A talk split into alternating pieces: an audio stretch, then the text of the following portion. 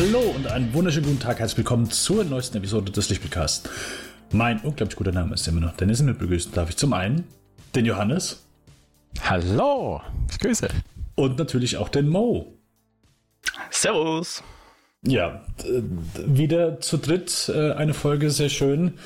Ähm, für einen äh, diesmal etwas größeren Film als in der letzten Folge. Wir sind mal wieder im Kino gewesen und besprechen heute Dune als Review. Oder? Ja, voll. Habt ihr was anderes geguckt? So unenthusiastisch. Das ist ein Wahnsinn, endlich. Nee, der Film mit fast einem Jahr Verspätung. Jetzt haben wir ihn alle im Kino gesehen und heute reviewen wir den ja. Yes. Yes. Endlich. Oh ja, und vor allen Dingen mal wieder äh, im Kino gewesen. Ich glaube, ihr beiden äh, hattet das dieses Jahr schon, aber für mich war es wirklich jetzt auch der, der erste Kinobesuch.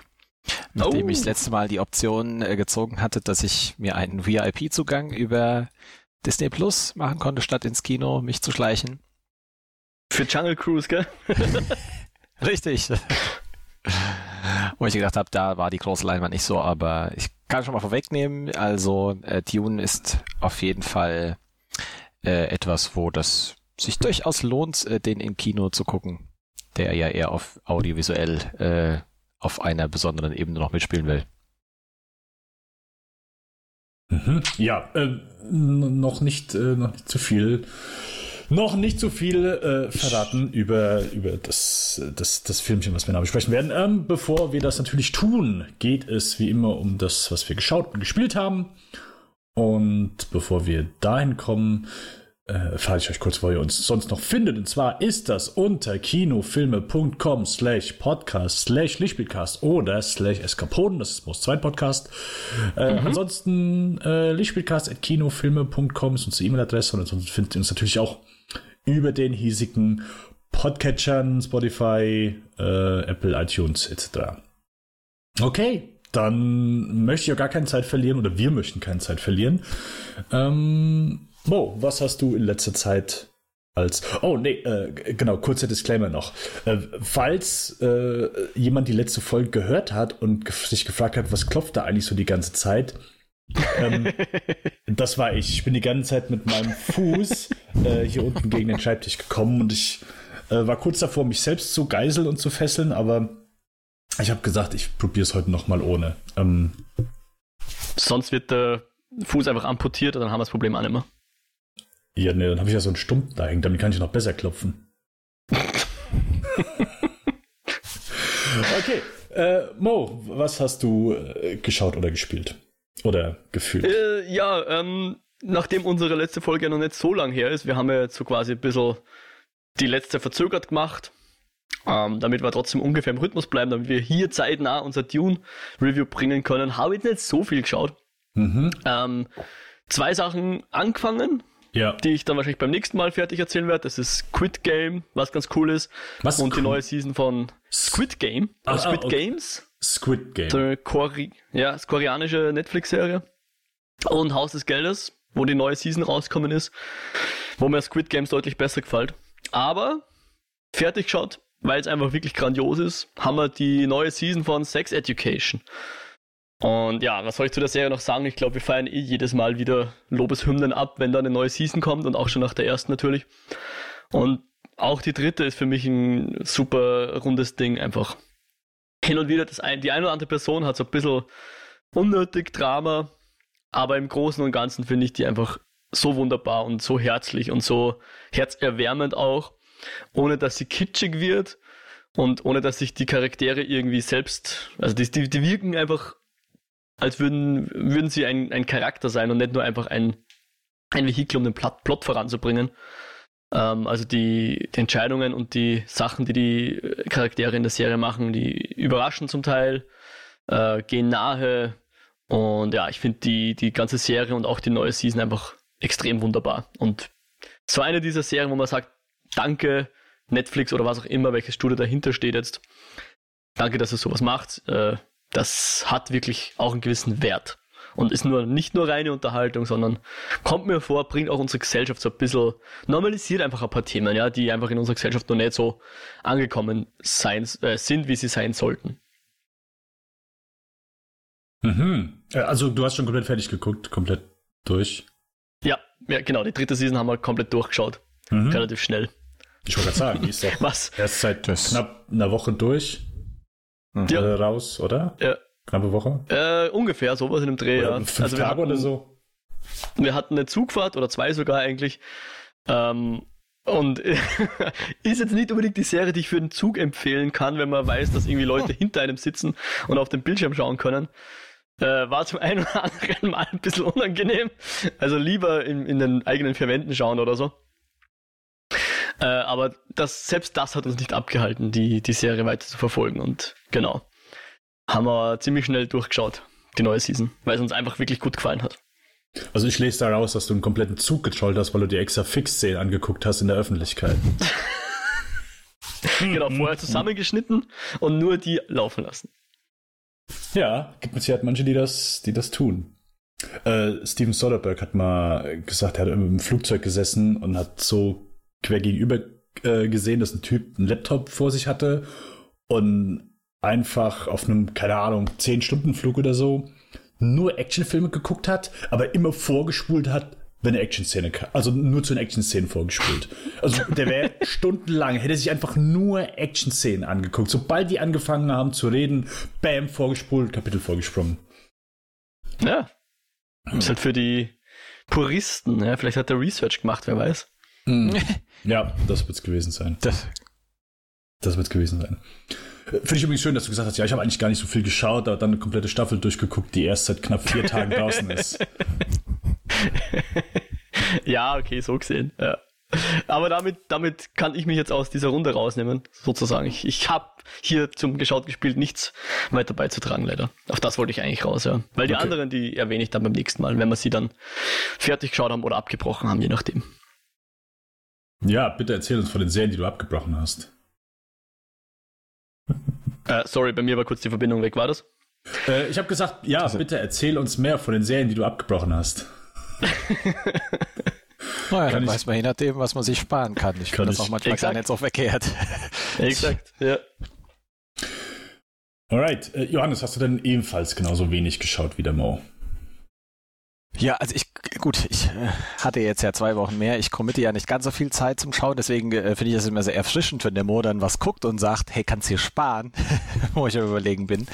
Dann äh, sehe ich das immer so ein Stück weit als, als Gewinn meiner Lebenszeit in noch bessere Filme. Hm. Und Das ist debattierbar. das hoffentlich bessere Filme. Ähm, nein, aber wir haben nachdem vor kurzem ein Trailer für eine äh, Fortsetzung eines Franchises kam, das schon etwas länger zurückliegt und meine Frau, der Wicht, macht keinen Sinn der Satz, aber äh, sie hat auf jeden Fall noch niemals Matrix gesehen und dann haben wir uns dem doch mal angenommen. Und Meine Frau, der Wicht. ja, Lieben Gruß. gehen geh wir weiter her. ähm, nee, aber genau, der, den ersten wollten wir auf jeden Fall schauen, haben jetzt auch mittlerweile den zweiten noch ge, geguckt. Ähm, den dritten noch, noch nicht geschafft, weil das ähm, erst am Wochenende war. Wir hatten ja ähm, das eine oder andere kleine Event noch dazwischen, was einfach viel Zeit äh, in Anspruch genommen hat. Und war aber, ja, doch schön, Matrix einfach mal wieder zu sehen. Das war so ein Punkt, äh, ist das, ist der Film eklig? Können wir den vorm Essen gucken? Ich so, nö, nö, da passiert nichts, äh, groß was.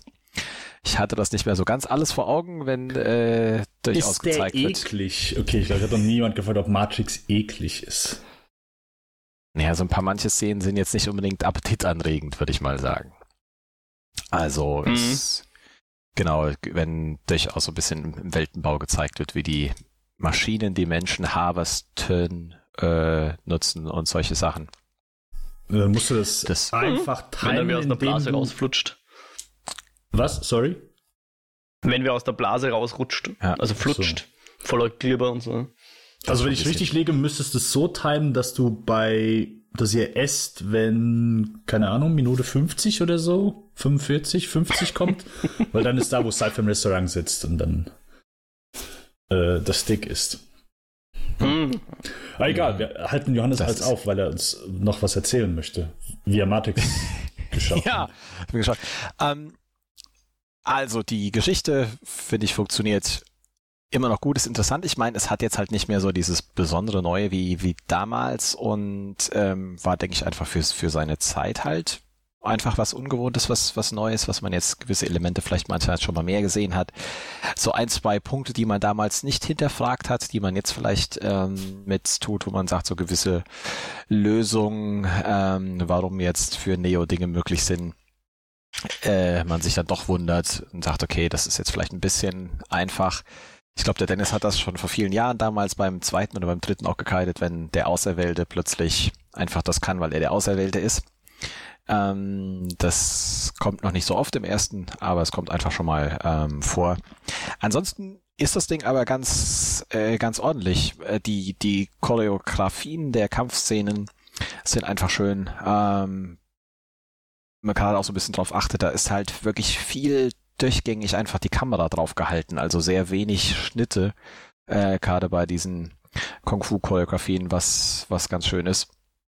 Und äh, die Musik dann oftmals noch ihr Übriges tut, die sticht schon sehr raus. Also man hat einfach schon so ein paar Tracks immer noch im, im Kopf davon und weiß, okay, wenn es jetzt äh, in äh, diesen Aufzugsvorraum geht, das war auch so ein Lied, den man sich prima, äh, so, ein, so ein Liedtitel, den man sich sonst immer prima anhören konnte das, das macht schon Spaß und da fliegt einfach auch viel durch die Luft. Ja, und diese Effekte, mit denen die ja damals ihre besonderen Kamerasetups haben, dass man quasi einmal 360 Grad um die Reutelump fliegt, ist halt auch schon was spannend. Also ich finde, da siehst du halt auch schon wirklich, wo, wo man einfach merkt, das sind jetzt wirklich reale Personen bis im Detail. Äh, Gegensatz gerade beim zweiten Teil, wo es dann komplett in CGI war, das hält dann schon einfach noch viel, viel besser stand äh, und ist dementsprechend auch schön anzusehen. Wobei man sagen muss, ich fand die, die CGI ist jetzt echt nicht grottig, also die war echt gut äh, für, für damals. Das ist jetzt ja auch schon, oh, helft mir, von wann der ist der? erste Matrix ist von 99. Neun, oh, Junge, siehste. Ja. Und von daher macht das Ding absolut noch äh, Spaß. Ähm, ist noch eine interessante Geschichte. Wie gesagt, ist sicher nicht so stark wie beim ersten Mal gucken. Ja, und der zweite ist sicher eine Ecke schwächer, hat noch etwas mehr amüsante Elemente, äh, gerade wenn man dem Mehrwinger begegnet, ist durchaus immer noch mal was zum Schmunzeln, wobei das, glaube ich, für den einen besser funktioniert als für den anderen. Ähm, be beziehungsweise die andere. Ähm, aber ich denke, wir werden den dritten Teil jetzt auch nochmal uns zu Gemüte führen, auch wenn der, glaube ich, es ist immer so ein bisschen abnahm. Äh, zumindest habe ich so im Kopf, was die Qualität und die Freude am Sehen mit anging da wäre ich jetzt vor allen Dingen gespannt. Ich hatte das Dennis schon mal so ein bisschen im Kino geteased, ob ihr denn entsprechend auch heiß auf den neuen Matrix dann seid oder sagt, ja, mal gucken. Ja, oh. ich meine, wir haben ein bisschen ausführlicher im letzten Podcast schon drüber gesprochen. Ah, siehst du ja, ich Banause habt ihr noch nicht gehört. äh, ich, ich, weiß schon gar nicht mehr so semi. Also ja, halt. Ja. E-, eher interessiert als heiß, glaube ich, oder? So ja, ja. Kann man es gleich zusammenfassen, ja. Ja, das ist ein guter Punkt. Machen, ja. Also wir geben dem eine Chance. Es muss nicht unbedingt von Haus aus jetzt äh, schlecht sein, dass man das angeht, das Thema. Aber die Tatsache, dass eben nur noch eine der beiden Wachowskis da äh, das Schiff anführt, sozusagen, mhm. könnte auch zum äh, Nachdenken äh, animieren. Also, hm. weiß nicht ganz, okay. ob die da jetzt so voll dahinter sind beide. Oder eben nicht beide. ähm, aber ja, eine Chance gebe ich ihm auf jeden Fall und äh, in, ins Kino werde ich auch gehen, deswegen. Das ja. ist, glaube ich, klar. Was vielleicht noch hängen geblieben ist, äh, was echt raussticht, finde ich für gerade auch für 99. Äh, da gucke ich normalerweise jetzt gar nicht so besonders drauf, äh, aber der hat einen extrem diversen Cast einfach. Du hast hm viele weibliche, viele farbige und auch mit unterschiedlichen äh, nationalen Hintergründen Leute im Matrix.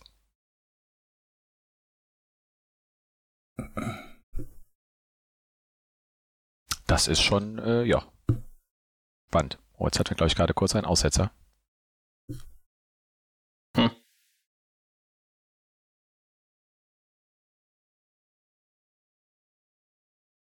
Mich hat's kurz verloren, sorry. Jetzt, äh, bei mir hat sich Skype einfach kurz verabschiedet. Deswegen, genau. Ich sagte nur halt, genau, der diverse Cast ist schon spannend, ähm, den für damals zu sehen. Mhm. Aber wie hat denn dann deine Frau, äh, die zum ersten Mal die Matrix gesehen hat, wie hat die denn ähm, drauf reagiert? Ähm, grundsätzlich sehr positiv, wenn auch jetzt nicht so überraschend. Also schon, dass er Dinge halt spannend macht, aber bei manchem konnte sie nicht so ganz mitgehen. Gerade auch beim zweiten, das ist teils ein bisschen okay. Schon viel Quatsch dabei für sie. aber ähm, ja, schon einfach spannend. Und ja, wie gesagt, manches halt ein bisschen äh, visuell fragwürdig, äh, nicht, nicht sonderlich erfreulich, sagen wir mal so. Es hat halt schon einen, einen, einen konsistenten, guten Stil, aber mit den ganzen Knöpfen überall im Löcher und äh, den äh, Flüssigkeiten, in denen die aufbewahrt werden, je nachdem. Äh, das ist schon gerade, wenn dann auch im zweiten Teil äh, gewisse Liebesszenen kommen und man überall die Knöpfe an den Leuten dran sieht, das ist irgendwie schon ein bisschen seltsam.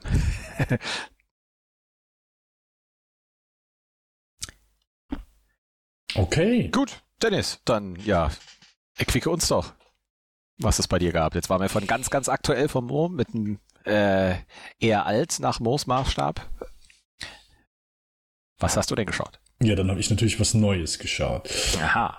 Ich habe zum einen, ich habe Kate geschaut auf Netflix, der ja so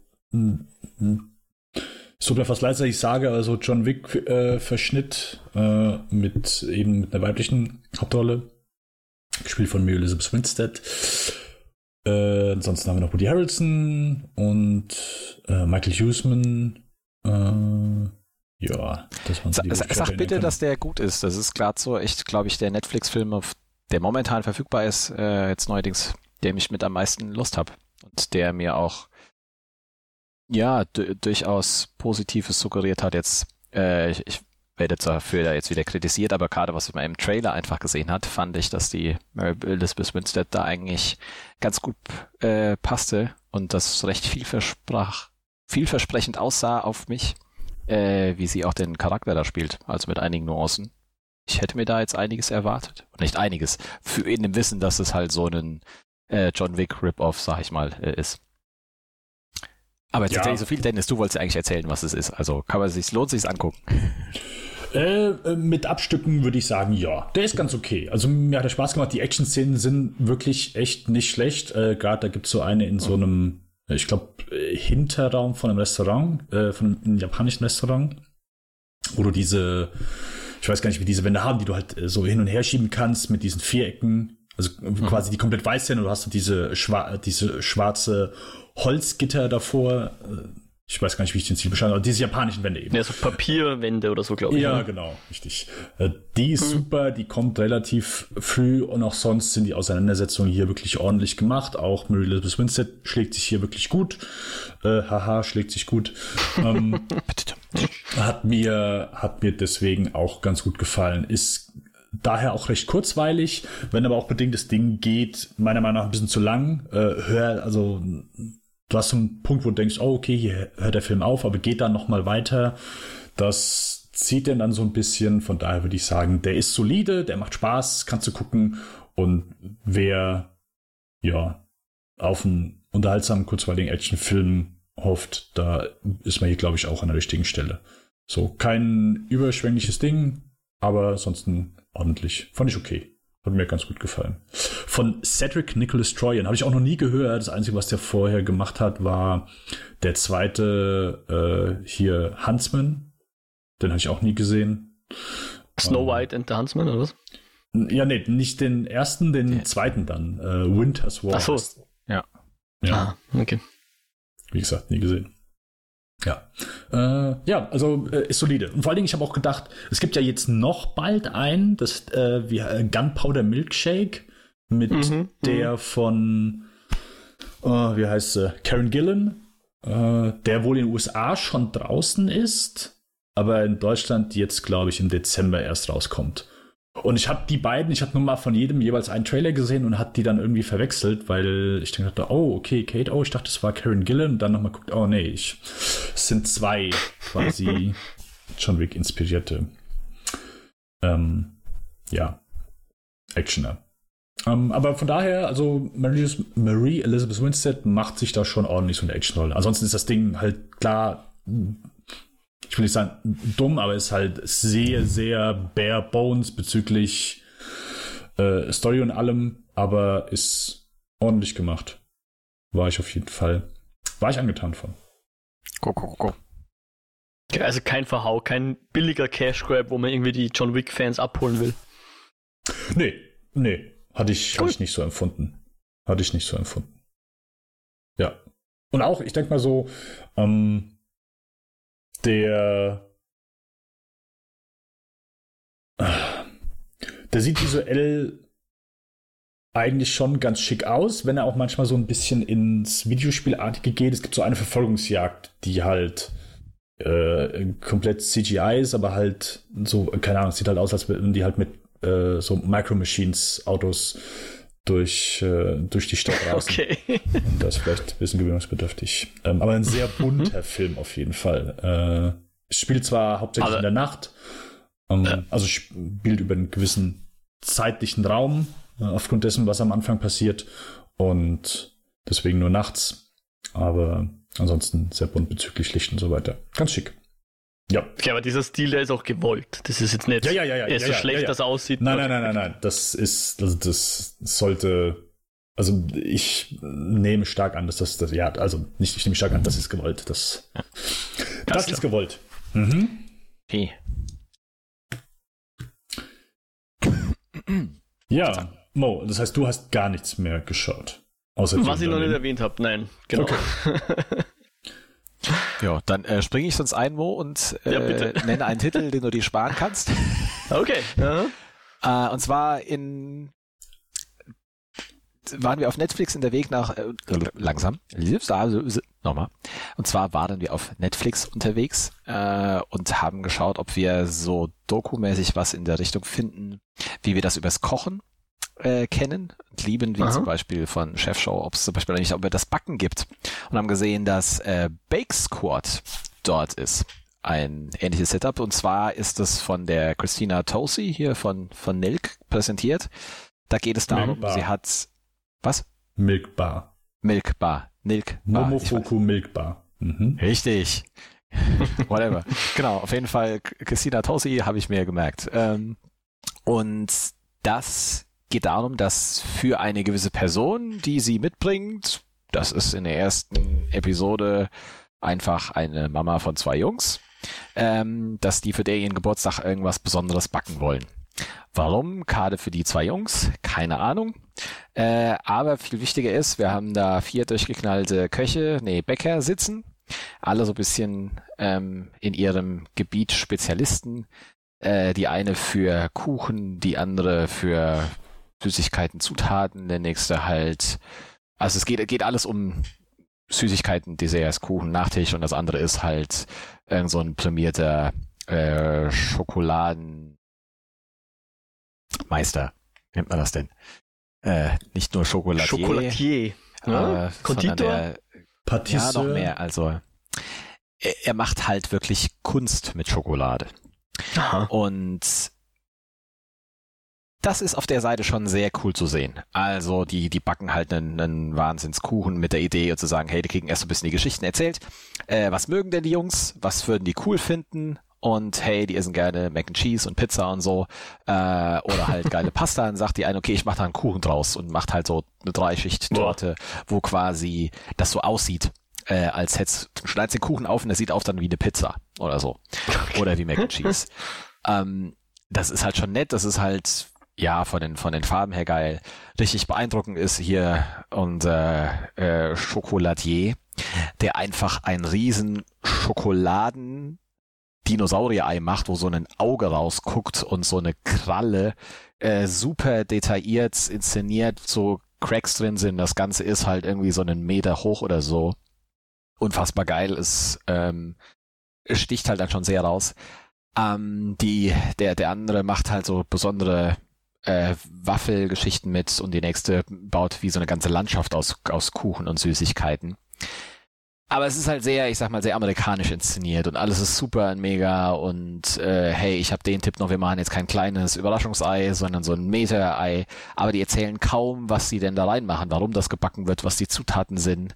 Und das ist halt echt hm. mehr so eine bunt schrille Geschichte und die Christina Tosi, die äh, ist eher so die äh, Kuchen Heidi Klum, die die äh, irgendwelche so äh, Pep-Talks denen gibt oder sagt, wir machen das jetzt noch ein bisschen besser. Äh, ja, also manchmal fallen schon ein bisschen in die Fremdschämen-Richtung. Das ist schon cool, was die, die machen, das ist hochwertig qualifiziert, ich fand's aber nicht gut und würde es nicht empfehlen, das, das weiter zu gucken. Die Ergebnisse, was sie da gebackt bekommen, das Handwerkliche ist sicher beeindruckend.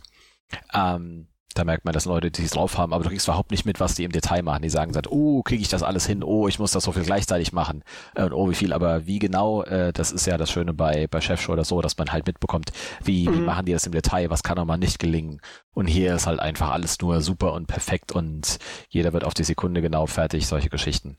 Ähm, Bake Squad, etwas schade, mehr, beziehungsweise uns hat es leider nicht so zugesagt. Das wäre aber eine Doku-Serie und ihr habt die erste Folge nur geschaut, oder wie? Genau, und dementsprechend gesagt, äh, das sind immer unterschiedliche Leute, das ist immer das gleiche Prinzip. Also später gibt's auch, kommt irgendwer anders, der dann für einen anderen Anlass einen Kuchen oder einen Nachtisch will und dann machen die was. Mhm. Hm, schade. Hätte es sein können, ja. Dennis, hast du noch was Empfehlenswertes vielleicht? Äh, ja, ja, habe ich. Ich habe Palm Springs geschaut. Ein Film, wo ich eigentlich uh. keinen Bock drauf hatte, aber der Mo immer, oh, ich denke, der ist cool, oh, ja, ich denke, der ist cool. Wollen wir den gucken? Wollen wir den gucken? Wollen wir den reviewen? Und ich immer, nee, ich habe keinen Bock mehr zu gucken. der ist auf jeden Fall jetzt bei Amazon Prime gelandet und dann habe ich den geschaut. Ist im Grunde, ja, Variation von äh, Typ, beziehungsweise äh, Mann und Frau, äh, in dem Fall gespielt von Andy Samberg und Christine Milotti, äh, erleben den gleichen Tag immer und immer wieder. Und beide sind auf einer Hochzeit in Palm Springs in der Wüste und ja, erleben eben diesen Tag äh, immer und immer wieder. Das ist ein Trope, was wahrscheinlich so ein bisschen ausgelutscht ist und wo ich auch sage, hey, da bin ich nicht der größte Fan von, weil man es eben schon häufig gesehen hat, aber auch, weil ich der Meinung bin, dass es sehr schnell ausgelutscht ist. Also, dass du halt, ja, okay, gut, die erleben den gleichen Tag immer wieder so, aber irgendwann wird es halt so ein bisschen langweilig. Ich glaube, wir haben es schon, ich zumindest Millionen Mal erwähnt, ich bin immer noch großer Fan von Edge of Tomorrow. Ich denke, das ist eine der mhm. besten Varianten, äh, die das in den letzten Jahren gemacht haben. Und ja, war ein bisschen skeptisch, ob das Palm Springs äh, gut hinbekommt. Ich war angenehm überrascht. Ich fand den noch so ein Stück besser als Kate, auch wenn die inhaltlich nichts miteinander zu tun haben, aber der ist zumindest noch mal so ein, äh, ein Stück weit unterhaltsamer, geht knackige 90 Minuten, ähm, hat einen coolen Soundtrack, schöne Musik, äh, musste ein paar Mal auch wirklich herzhaft lachen. Ich, also Andy Samberg hm. ist jemand, den ich, ich finde den sehr sympathisch, ich mag den, auch deswegen in Talkshows aber ich finde den partout nicht witzig ähm, in vielem, was der tut. Ähm, was so ein bisschen schade ist, weswegen ich halt auch Brooklyn nein, nein, ich versuche es immer mal wieder, gucke ein, zwei Folgen und denke, ich kann einfach nicht lachen. Aber er ist ein sympathischer Typ. Und Wirklich? Ja. Ja, ich finde es sehr unlustig. Leider. Aber das sage ich nicht irgendwie, oh, ist voll die unlustige Serie, das funktioniert einfach nicht für mich. Sonst bin ich ja schon offen für äh, diverse Sitcoms, aber da finde ich so keinen Zugang. Also es ist nicht so schlimm wie bei Schitt's Creek, wo ich noch mehr sitze, mhm. okay, gut, komm, hier, mach weiter. Aber ich bin sogar, glaube ich, schon mittlerweile bei der zweiten Staffel bei Brooklyn Nine-Nine. Ich probiere es halt immer wieder und ich denke, in, keine Ahnung, 20 Jahren bin ich durch. In jedem Fall, Palm Springs ist wirklich zu empfehlen. Ich fand den echt, äh, ich fand den echt nicht schlecht. Hat, äh, hat Spaß gemacht, kurzweilig. Ähm, schöne, schöne Variante bezüglich, ja, zwei Leute erleben den gleichen Tag immer und immer wieder. Wirklich schön, solides Skript. Hat mir gefallen. Hm. Wo hast du denn geschaut? Ein Video on Demand oder ist der schon irgendwo? Nee, nee, der ist bei Amazon Prime. What? Okay, muss ich mir gleich äh, notieren. Ja. Und dann äh, würde ich gerne noch eine Sache erwähnen, äh, und zwar, ich, vielleicht Mo, dir sagt er vielleicht was, und zwar Norm MacDonald ist gestorben. Äh, ich weiß, wir Mhm. reden hier, glaube ich, sehr selten, äh, wenn jemand gestorben ist, weil äh, meistens, keine Ahnung, sind es da manchmal Leute, wo ich sage, okay, gut, ist so nicht irgendwie, dass ich da viel mit verbinde, aber Norm MacDonald ist jemand, den ich natürlich auch- nur über YouTube kennengelernt habe, weil so seine große Zeit so als Stand-up, äh, zumindest wo er war bei SNL in den 90ern, ähm, aber das ist ja alles, was, wo ich, keine Ahnung, bei uns läuft kein SNL, habe ich nie großartig geschaut, ähm, aber bin über YouTube auf den vor paar Jahren aufmerksam geworden und fand den äh, speziell ist wahrscheinlich ein sehr gutes Wort. Also er ist, man sagt immer, er ist ein Comedians Comedian, also der Comedian, wo die Comedians mehr drüber lachen als das eigentliche Publikum. Äh, der macht manchmal sehr trockene Sachen, sehr stoneface, manchmal auch wirklich, also äh, wenn du den Passagen von ihm anguckst, der ist wirklich einer, dem war es wirklich egal, was er für Witze macht. Der hat wirklich äh, jeden Witz gemacht überhaupt. Der wurde bei SNL raus, der wurde zum Chef zitiert, weil er zu viele OJ-Jokes gemacht hat. Also über OJ Simpson. Und hat gesagt, ja, ist mir egal, ich mache einfach weiter. Und hat dann, ja, und wurde dann halt gekündigt. Äh, weil der Chef vom Sender äh, gut befreundet mit OJ Simpson war. Ähm, ja, auf jeden Fall, der hat, äh, hat viel gemacht, Schauspieler, äh, aber äh, wenn man jetzt am besten so, ich sag mal, seinen Stil ein bisschen so kennenlernen will, der war, ich glaube, Conan O'Brien war auch ein sehr großer äh, Fan von ihm. Ich glaube, es gibt etliche, etliche Besuche von ihm bei Conan. Und wenn du dir einfach anguckst, ist einfach legendär, was der teilweise gemacht hat. Oder wie der manche Witze einfach. Du, also ich würde es nie wagen, einen Witz oder irgendeinen Joke, den der irgendwo erzählt hat, nachzuerzählen, weil auch manche Sachen einfach, nur weil, wie er sie erzählt oder wie er Sachen einfach rauszieht, wo du dann sagst, okay, gut, das ist eigentlich nicht witzig, ist aber witzig, weil, wie er es halt überbringt.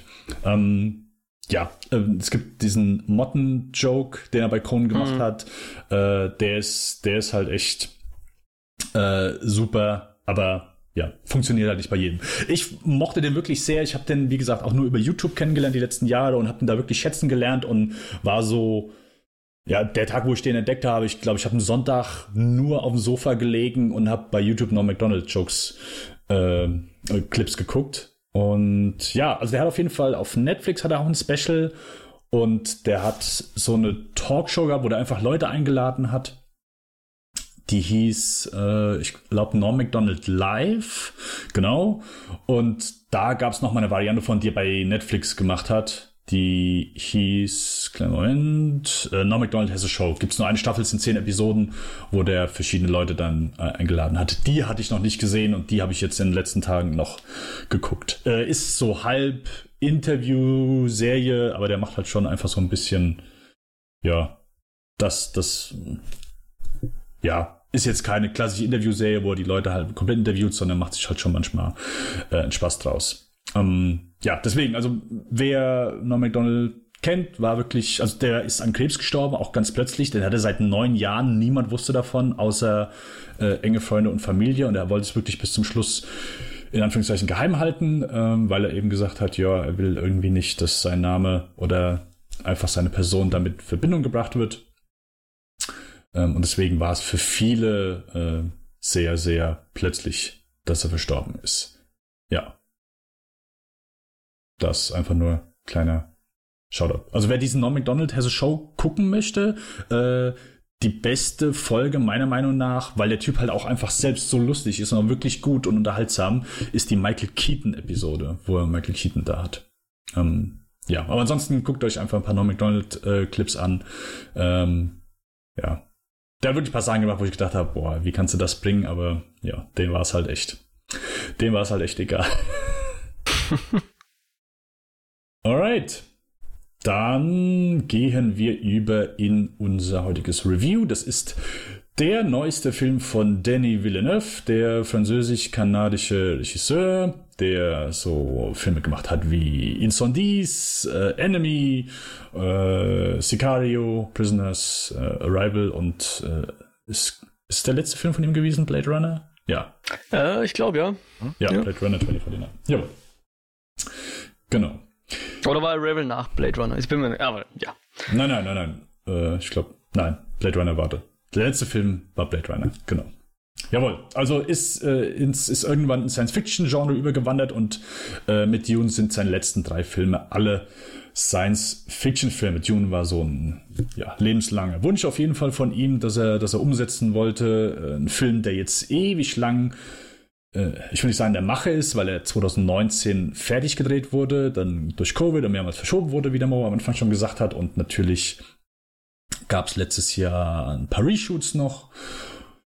Äh, es war auch ein bisschen klar, äh, unklar, ja, wird es jetzt nur ein Film bleiben, wird es zwei Filme, weil am Anfang wurde angekündigt, hey, es werden zwei Filme, dann hieß es auf einmal, hm, okay, ich, es kommt aber nur ein Film raus und jetzt aktuelle Stand ist, es ist, natürlich, wer den Film gesehen hat, es ist nur ein Film.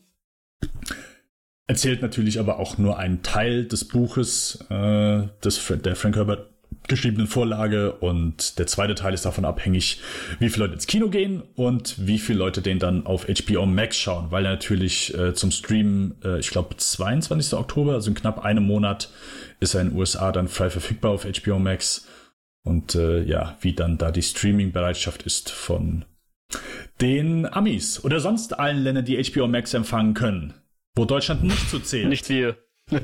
Zumindest nicht bis Aber dafür können wir den Film viel früher im Kino sehen. Muss man das auch mal sagen. Ja? Ist richtig, das ist richtig, aber bei dem, was mit HBO Max, was da alles rauskommt, würde ich schon sagen, ist das zumindest so ein Streamingdienst, wo ich sage, den hätte ich schon sehr, sehr gerne. Ich bin bei, mittlerweile gibt es ja 30 Streamingdienste, da kann ich wirklich sagen, ich kann bei vielen dankend ablehnen, sagen, hey, brauche ich nicht unbedingt, aber HBO Max wäre schon cool und wenn ich einfach jetzt, ja, wie gesagt, 2025 bekommen wir frühestens HBO Max. Vorher wird das nichts. Ja, Dune, der erste Teil. Der, ja, es gibt äh, einige. David Lynch hat 1984 schon mal sich dann versucht, äh, eine seine Version der, äh, er hasst natürlich, äh, will nicht drüber reden, äh, wenn du darauf ansprichst, äh, rastet der komplett aus oder gibt irgendeine Witzantwort. Äh, es gab auch, glaube ich, schon mal eine Serie, die Kinder von Dune. Ähm, okay. Genau, also. Es gab jedenfalls auch eine TV-Verfilmung, so ein Zweiteiler. Ja, genau, gab es auch, habe ich nicht gesehen. Ich habe nur die David Lynch-Version damals gesehen. Und ja, also ein Stoff, der zumindest schon ein paar Mal äh, angefasst wurde und versucht wurde, auf zu bringen, aber es hat nicht zu einem bombigen Film gereicht, oder zumindest zu einem Klassiker, aber zumindest. Also es gibt ein paar, die sagen, hey, der David Lynch-Film, ich finde den auch nicht kacke so, ist halt, ja, bisschen weird, aber das ist, denke ich, auch die Vorlage hier. Ja, jetzt habe ich, äh, glaube ich, schon viel zu viel gesprochen. Ich äh, äh, überreiche einfach mal das Zepter dem Mo, weil der Mo mhm. hat äh, im Gegensatz zu Johannes und mir, zumindest glaube ich das, die Vorlage gelesen. Äh, mhm. Zumindest hat er angefangen, die Vorlage zu lesen. Mo, hast du denn die Vorlage komplett durchgelesen? Ein paar Seiten fehlen tatsächlich immer noch. Also ich, ich weiß, ich bin über den, also ich, ich war schon, bevor ich ins Kino gegangen bin, über den Zeitpunkt hinaus, wo der, wo der Film äh, aufhört. Mhm. Das kann man sich auch ungefähr so zusammenreimen. Also ich war dann auch schon im, im letzten Teil des dreiteiligen Buches. Also das erste Buch ist in drei Bücher unterteilt, ähnlich wie beim Herr der Ringe sozusagen. Und da war ich auch schon im dritten Teil, aber noch nicht ganz fertig. Und ich bin auch, ich habe es jetzt auch wieder ein bisschen schleifen lassen. Zuerst war ich immer sehr dahinter, habe mir wirklich markiert, okay, jeden Tag muss ich x Seiten lesen, damit sich das ausgeht vor Kino-Release. Und als ich dann über diesen Schwellenwert drüber war, habe ich es dann wieder ein bisschen schleifen lassen und äh, bin noch nicht ganz fertig mit dem Buch. Habe das aber vor, fertig zu lesen. Aber ich kenne auch die Geschichte jedenfalls, habe auch den Lynch-Film gesehen ähm, und habe auch mit, mit, mit den äh, Chodorowskis Dune, die, die Doku dann noch. Oh, ja, genau, äh, die ist natürlich auch noch. Angesehen. Genau. Tatsächlich wollte auch Ridley Scott den sogar mal verfilmen, aber der hat es natürlich dann auch lassen. Dann lieber Blade Runner gemacht, was glaube ich auch nicht die schlechteste Entscheidung war. Mhm. Äh, über das und vieles andere habe ich auch mit dem Jo gesprochen in Eskapoden. Nur wenn ich da mal kurz meinen Plug rauswerfen darf. Aber natürlich. Genau, da kann ich gerne mal reinhorchen. Wir haben auch zum Film gerade die Episode rausgebracht. Ähm, aber da machen wir halt weniger Review. Da, da reden wir halt mehr so über die Themen des Ganzen und so. Ähm, und ich bin auch jetzt super gespannt, äh, über eure Meinungen, weil, wie du schon sagst, ihr habt das Buch nicht gelesen und ähm, ich, ich glaube, ich verwende gleich den Lynch so ein bisschen als, äh, als Antithese zu dem Film hier. Äh, mir kommt vor, der Lynch wollte in diesen einen Film mehr reinpacken, als das erste Buch hergibt. Also da sind auch Sachen drin, die eigentlich erst in den späteren Büchern kommen, glaube ich, äh, die ich auch noch nicht gelesen habe natürlich. Äh, und er hat vor allem auch die Laufzeit von dem, ich weiß nicht, wie der Lynch-Film, wie lang der ist, aber er hat das ganze erste Buch da reingequetscht. Und der Denis Villeneuve hat meiner Meinung nach klugerweise gesagt, nein, er macht da zwei Filme draus. Ich hoffe natürlich sehr stark, dass der zweite auch noch rauskommt. Ja gut, also ähm, noch hat er keine zwei Filme draus gemacht. Und selbst genau. Leute wie Ridley Scott haben gesagt, genau. ja okay, ich, der Ridley Scott hat's nicht gemacht, weil er keine zwei Filme draus machen dürfte. Äh, Aha, das, okay, äh, okay. Genau. Und um deine Frage ich zu beantworten, der David Lynch-Film ist zwei Stunden und ich glaube knapp zehn oder 20 Minuten lang. Es gibt aber okay. auch da mehrere Versionen von. Es gibt noch so ja, Director's ja, ja, ich glaube, es gibt so eine TV-Version, also äh, gibt mehrere Versionen.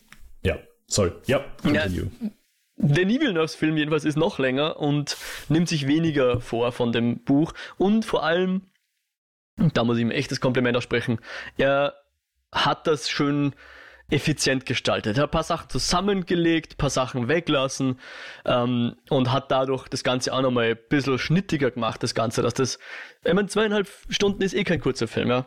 Und meiner Meinung nach hätte es auch ein drei Stunden Film aller Herr der Ringe sein können, hätte ich auch nichts dagegen gehabt. Aber er hat das trotzdem recht effizient alles gestaltet, meiner Meinung nach. Und er hat es vor allem geschafft, dass er eben, um nochmal Lynch zu zitieren, äh, ausgekommen ist, ohne so künstliche Expositionsmittelchen wie am Anfang erzählte jemand, was die Situation ist in dieser Welt, ja, und zeigt dir, das ist der Planet, das ist der Planet, das ist der Planet, das ist der Planet, laber, laber, laber, und du bist sofort fadisiert in Wirklichkeit. Und Lynch verwendet dann auch so interne Dialoge oder Monologe. Ah, jetzt macht sie das und das. Oh, ich darf das und das nicht tun, weil das und das. Und der Villeneuve kommt ohne dem aus. Und für mich, als jemand, der natürlich das Buch gelesen hat, deswegen kann ich da jetzt nicht unbedingt eine, eine objektive Meinung abgeben, aber für mich hat das alles trotzdem super funktioniert, ohne diesen ganzen Expositionsdump, ohne diese, also eben weil er alles effizienter gestaltet hat. Und äh, da einfach ein, ein schnittiges Drehbuch draus gemacht meiner Meinung nach. Und das Ganze kommt aber jetzt aber nicht nur von der Geschichte, die, wo jetzt der Villeneuve nicht so viel dafür kann, weil die hat ja der Frank Herbert schon geschrieben. Ähm, aber natürlich kommt's, und das hat ja auch der Blade Runner 2049 schon ein bisschen vorweggenommen, kommt auch über die grandiosen Bilder einfach. Also äh, im Blade Runner kam ja schon ein bisschen Wüstenästhetik vor und hier ist natürlich hauptsächlich Wüstenästhetik, ist ja der Wüstenplanet Dune. Kann man sich ja denken, dass es hier um viel Sand geht. Und äh, Villeneuve ich weiß nicht, er kann es auch wie fast kein zweiter, dass er so Dunst inszeniert, um es jetzt mal so zu sagen. Das ist einfach so grandios. Also das funktioniert auf dem Heimatplaneten der Atreides, funktioniert auf Dune. Äh, ich finde es grandios, welche Bilder er malt mit diesen ja, er hat eine relativ reduzierte Palette, aber mit der Palette macht er trotzdem so feine Nuancen in die Bilder rein. Das ist einfach grandios. Also ich finde einfach rein optisch funktioniert der Film schon mal phänomenal gut. Ähm, und ja, dafür schätze ich den Villeneuve als Filmemacher und äh, finde ich einfach schon mal grandios. Und dann funktionieren die wenigen Action-Set-Pieces, die drin sind, haben dann eine ganz andere Ästhetik, sind so richtig aufrüttelnd, ähm, gehen dir ein bisschen nahe dadurch auch und finde ich funktionieren auch super. Und äh, dann nachdem so groß, die großen Stücke abgebissen sind und wir die Welt kennen und die, die großen Bombastelemente schon abgefackelt wurden, dann kommt der Film so in so eine ganz eigenartige Phase. Ich wusste nicht ganz, wo das Ende jetzt sein wird, von, also wo er den Schnitt gemacht hat von, okay, das ist Teil 1 und ab da, das handle ich dann im zweiten Teil ab. Ja. Und ich bin dann so drin gesessen und die Szenen, die dann kamen, die waren alle relativ ruhig, ja? ohne zu viel vorwegzunehmen. Und ich, ich hatte dann so dieses Gefühl von, ähm, okay, ich möchte nicht, dass der Film aufhört, aber ich habe ständig Angst davor, dass er aufhört, bis ich dann irgendwann beschlossen habe, okay, ich lehne mich jetzt einfach zurück und mache das hier voll auf Meditation, lass mich berieseln oder wie sie in Tenet immer so schön sagen, ja, don't try to understand it, feel it. Ähm, und bin dann dadurch auch zu der, Erkenntnis, zu der Erkenntnis gekommen, dass der Film Längen hat, aber die Längen mindestens so gut sind wie die Bombastelemente. Und das ist einfach für mich so das, das wahnsinnig Gute an dem Film. Also, ich will nicht, äh, äh, er hat ein bisschen zickern müssen bei mir. Ich bin nicht aus dem Kino rausgegangen und habe sofort die Hände hochgestreckt und gejubelt über diesen Triumph. Aber mittlerweile, so mit ein paar Tagen Abstand, kann ich es nicht anders nennen als ein Triumph. Also ich finde das ein grandioses Stück Kino. War froh, dass ich dafür im Kino war. Hab das von vorn bis hinten eigentlich letzten Endes genossen und äh, kann sie jetzt ziemlich abfeiern, muss ich sagen, mit ein bisschen Abstand. Mhm. Okay. Und bin jetzt sehr gespannt, wie jemand, der das Buch nicht kennt, den Film A unter Anführungszeichen verstanden hat und B ihn, ihn fand. Also da bin ich jetzt wirklich tatsächlich sehr neugierig. Mhm. Ja, dann hören wir doch mal, was Johannes sagt, der weder die Lynch-Version kennt, noch die Serie kennt, das Buch nicht gelesen hat und äh, eigentlich nichts über äh, Dune weiß. Äh, bitteschön. Der eigentlich, genau, der einfach keine Ahnung hat, aber davon ziemlich viel. ähm, und der einfach äh, froh war, wie vorhin schon angedeutet, ähm, diesen Film im Kino gesehen zu haben. Und ich vorneweg einfach sagen würde, ähm, er lohnt sich auf jeden Fall auf der großen Leinwand und mit ordentlichem Ton zu gucken. Also ähm, unabhängig vom Inhalt oder nicht immer unabhängig, ganz grundsätzlich fand ich das einfach sehr, ja, beeindruckend, was es visuell macht oftmals und noch mehr, was der Ton macht. Der war einfach schon sehr, sehr beeindruckend. Also ich habe mich immer ein kleines Stückchen gefreut, wenn ein Raumschiff gelandet oder gestartet ist, weil es einfach richtig großartig klang. Wir haben noch im Vorprogramm überlegt, oha, ist das laut genug, aber die, ähm, die, die Lautstärke und das ganze Paket war, war wirklich gut äh, in meinem Betracht. Man hat es nicht nur gehört, sondern auch dann bisschen ge gespürt. Und es passt sehr gut dabei und ähm, äh, es kommt einfach sehr viel rüber, finde ich, auf der, der Audio-Ebene und der visuellen. Selbst da, wo der Film vielleicht mal ein bisschen länger ist ähm, oder langsamer, kann man eben die, die Bilder mit aufziehen.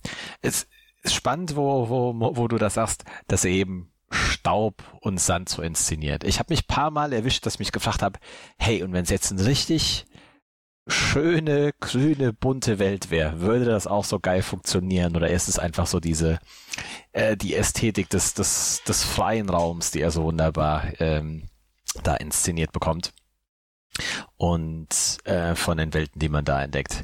Ich bin ja grundsätzlich ein großer Freund von so äh, gewissen Welten äh, zu, zu entdecken, das, das Worldbending mitzunehmen. Das finde ich gelingt hier in vielem ganz gut. Ich fand es nicht immer dass die Darstellung der Welt so beeindruckend war. Ich fand, es war sehr gut in Szene gesetzt. Ich kenne halt die Hintergründe der Welt nicht. Da würde ich sagen, gerade, also manche Bereiche kommen sehr gut, sehr klar weg. Andere werden so ein bisschen offen gelassen. Man hat oftmals so ein bisschen das Gefühl, es ist doch recht, recht trist und karg, die ganze äh, Ecke äh, und überall, wo wir unterwegs sind. Ähm, das ist jetzt aber nicht unbedingt an eine Frage, wie er es inszeniert, was vielleicht die Welt auch einfach vorgibt, aber nur so ein Stück weit eine, eine Beobachtung, die aber dadurch, dass es sehr konsequent und stilvoll durchgezogen wird, dem Ganzen auch gut tut. Zum Inhalt selbst. Äh, wie gesagt, ich hatte echt keinen Plan, was passiert. Äh, habe dann auch bewusst den alten nicht mehr geguckt oder irgendwas gelesen. Um mich Trailer so gesehen? Ich habe einen Trailer gesehen, aber nicht den letzten, glaube ich. Okay. Genau, also ich durch den Trailer, den ich gesehen habe, wusste ich zumindest nicht, oder der ist auch so lang her, was jetzt näher auf mich zukommt oder passiert. Also was die Handlung sein soll. Ich hatte echt keinen Plan, bin ganz unvorgenommen da reingegangen. Und muss da grundsätzlich sagen, es hat wieder ziemlich gut fast immer dieser diese, diese Spannung funktioniert. Ist nicht so stark wie bei einem Sicario, aber es war immer eine Neugierde da, auch wenn nicht so wahnsinnig viel passiert ist. Was, was kommt denn jetzt? Was machen die damit? Ähm, so diese Spannung im Augenblick, das fand ich wieder sehr, sehr cool gelöst. Ähm, hat einen dann auch mitgenommen. Es gab jedoch so ein paar Phasen, wo für mich manche Ereignisse dann etwas vielleicht lange gebraucht haben. Äh, noch stärker fand ich aber, wo plötzlich Dinge sehr schnell passiert sind, die man so nicht erwartet hatten, die dadurch für mich zumindest gar nicht so das Gewicht hatten, wo ich gedacht hätte, da wird jetzt noch ein bisschen mehr aufgebaut oder entwickelt, mhm. ohne zu sehr ins mhm. äh, De mhm. Detail zu gehen. Und so ich versuche im Ganzen noch das bisschen zu schreiben. Also es ist ein, ein eindrückliches Erlebnis, eins, was, was interessant und spannend war zu sehen, aber wo ich auch schon so ein, ein Stück weit sagen muss, ich weiß nicht, wie lange mir das so im Gedächtnis bleibt, weil von dem, ich sag mal, was passiert ist, es mich doch jetzt emotional nicht so super mitgenommen hat.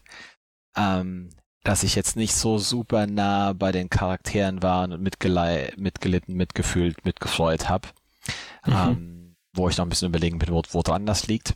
Aber so bisschen der Spagat da quasi ist, zwischen dieser, der Spannung im Moment zu sehen, was passiert, aber gar nicht so dieses super investiert sein in die, in die Charaktere mit. Ähm, wie Mo du bisschen gesagt hast, also zurücklegen, zugucken funktioniert ähm, super, aber ich brenne jetzt nicht heiß drauf wie damals bei Hinterher. Wie geht's denn jetzt weiter äh, in dem zweiten Teil? Ich sage, hey cool, ich will den sehen, das ist äh, ist ist spannend, aber vielleicht genau trifft es trifft es das ganz gut. Von daher würde ich sagen, das wirklich hat sehr gut gefallen. Es ist ein grandioses Erlebnis im Kino, gerade was das Audio und das Bild angeht. Es ist für mich nicht sicher nicht der, der beste Danny Villeneuve-Fan, äh, Fan, Film, ähm, aber absolut ein, ein sehr guter. Es, es, genau, so, so, so ein bisschen was fehlte mich hier mit da, so sei es, äh, das, das besondere, äh, etwas, was einen so emotional ansieht. Er hat teils sehr geile Setpieces, es sieht sehr, sehr schön aus vom Stil. Ich gehe, gehe damit, aber genau, hier und da hätte es noch etwas äh, mich mehr wowen oder fesseln können, glaube ich. Mhm. Etwas gedämpft als der Mo. Ein wenig. Und jetzt. Ja. Was sagt er denn jetzt? Du kennst äh, die alten Filme, nicht das Buch. Äh, ihr Film, ich, also der ich kenne ja. den, ich habe den David Lynch Film damals gesehen, aber das ist auch ewig her. Äh, von daher ist er mir nicht so extrem präsent. Äh, was mir präsent ist, dass der viel, wie man eben schon sagt, so am Anfang hast du halt diese Frau, die äh, die viel von der Welt einfach nur erklärt und ganz viel von der Konstellation von den Häusern, von äh, was jetzt überhaupt passiert, wird äh, ja, verbal kommuniziert. Und das, ja, ist nicht unbedingt die kinofreundlichste Variante, das halt rüberzubringen. Bei einer Vorlage oder zumindest bei einer Story, wo du einfach sehr viel, ja, Wörter hast, Namen hast, die jetzt vielleicht nicht so lockerflockig über die, ja, wie heißt das? Lippen? über die Lippen gehen. Lippen. Genau. Ich war gerade auf den. Genau. Deswegen. Äh, ich weiß aber auch, dass ich den damals, ich fand den nicht kacke so, war halt einfach so, ja, keine Ahnung, ist halt so ein weirder Science-Fiction-Film, aber war jetzt für mich nie was Besonderes. Ich habe den dann auch nie wieder gesehen, was ich äh, eventuell jetzt noch einmal tun möchte. Äh, David Villeneuve's Dune hat mir, um es in einem Satz zu sagen, ganz gut gefallen. Ich würde auch sagen, ich glaube, das ist äh, gibt, glaube ich, keine andere Meinung dazu. Klar, das Ding sieht einfach bombastisch aus. Es ist ein sehr, oder was heißt, es ist ein sehr großer Film. Alles in diesem Film ist riesengroß und deswegen ist natürlich auch von Vorteil, wenn man große Sachen auf einer großen Leinwand sieht.